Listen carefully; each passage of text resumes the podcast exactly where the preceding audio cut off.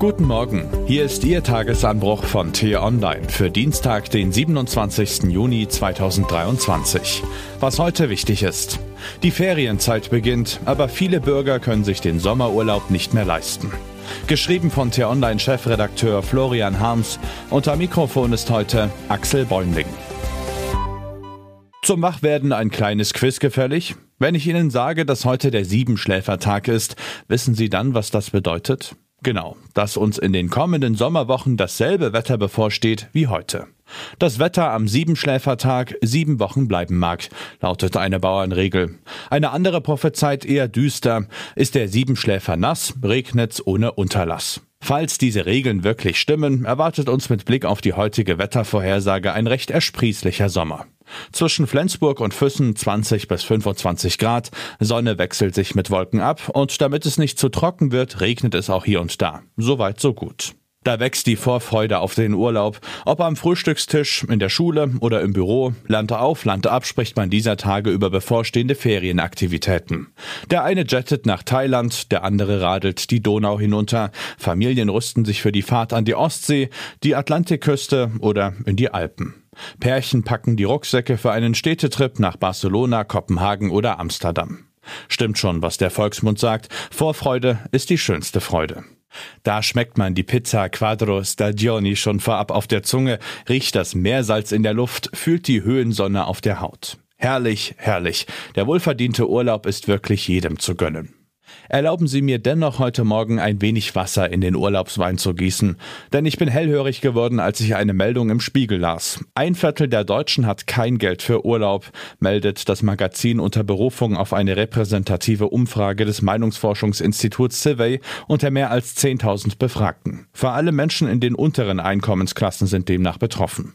65 Prozent der Leute in Haushalten mit einem Nettoeinkommen von weniger als 1500 Euro im Monat fehlt das Geld für eine Reise. In Haushalten mit einem Einkommen von 1500 bis 2499 Euro sind es 39 Prozent. Bemerkenswert, auch unter den Angehörigen der Mittelschicht mit einem Netto-Monatseinkommen von 2500 bis 3499 Euro sagen 20 Prozent, ein Urlaub sei zu teuer für sie. Die Prozentzahlen schwanken, aber der Grund ist stets derselbe. Angesichts der hohen Inflation und der stark gestiegenen Preise für Hotels, Ferienwohnungen, Flüge und Züge muss ein Viertel der Bundesbürger auf den Urlaub verzichten. Nix mit Quadro Stagioni in Bella Italia, Meeresbrise oder Höhensonne. Nun mögen hartherzige Zeitgenossen erwidern, na und, auf dem Balkon oder im Park ist's doch auch schön. Empathischere Charaktere jedoch verstehen, es macht etwas mit Menschen, wenn sie feststellen, dass sie sich ihren früheren Lebenswandel nicht mehr leisten können. Dass nicht mehr geht, was früher noch ging, oder dass noch nie ging, was man sich sehnlichst wünscht, dass viele andere genießen dürfen, was man selbst sich versagen muss. Ein wenig Sparsamkeit verkraftet jeder, aber wenn das Geld nicht mehr für die schönsten Momente des Lebens reicht, schleicht sich etwas ein. Ein Gefühl der Enttäuschung, vielleicht auch der Unzufriedenheit mit der allgemeinen Lage des Landes. Bei manchen womöglich auch des Neides auf all die anderen, die nun über ihre bevorstehenden Reisen plaudern, während man selbst daheim hocken muss.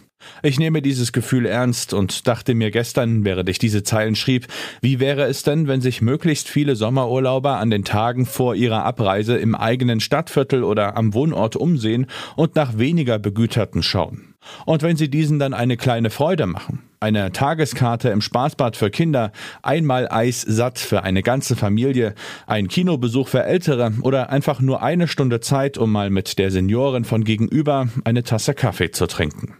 Anderen Menschen eine Freude zu machen, ist gar nicht schwer. Und das Beste ist, man ist hinterher auch selbst glücklicher. Was heute wichtig ist. Nach Strich und Faden hatte Audi seine Kunden betrogen. Der Autokonzern baute eine Technik zur Manipulation der Abgaswerte in seine Dieselmotoren ein. Lange behauptete der ehemalige Firmenchef Rupert Stadler, er habe davon nichts gewusst.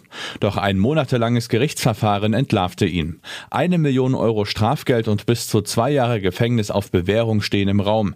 Mit Blick auf zigtausende geschädigte Autokäufer kann man das gering finden. Trotzdem wäre der heute erwartete Richterspruch wegweisend. Erstmal Damals würde im europäischen Abgasskandal ein Vorstandsvorsitzender verurteilt. Wladimir Putin kämpft um seine Macht. Nach dem Putschversuch der Wagner-Söldner versucht der Kreml-Chef krampfhaft seine Autorität wiederherzustellen.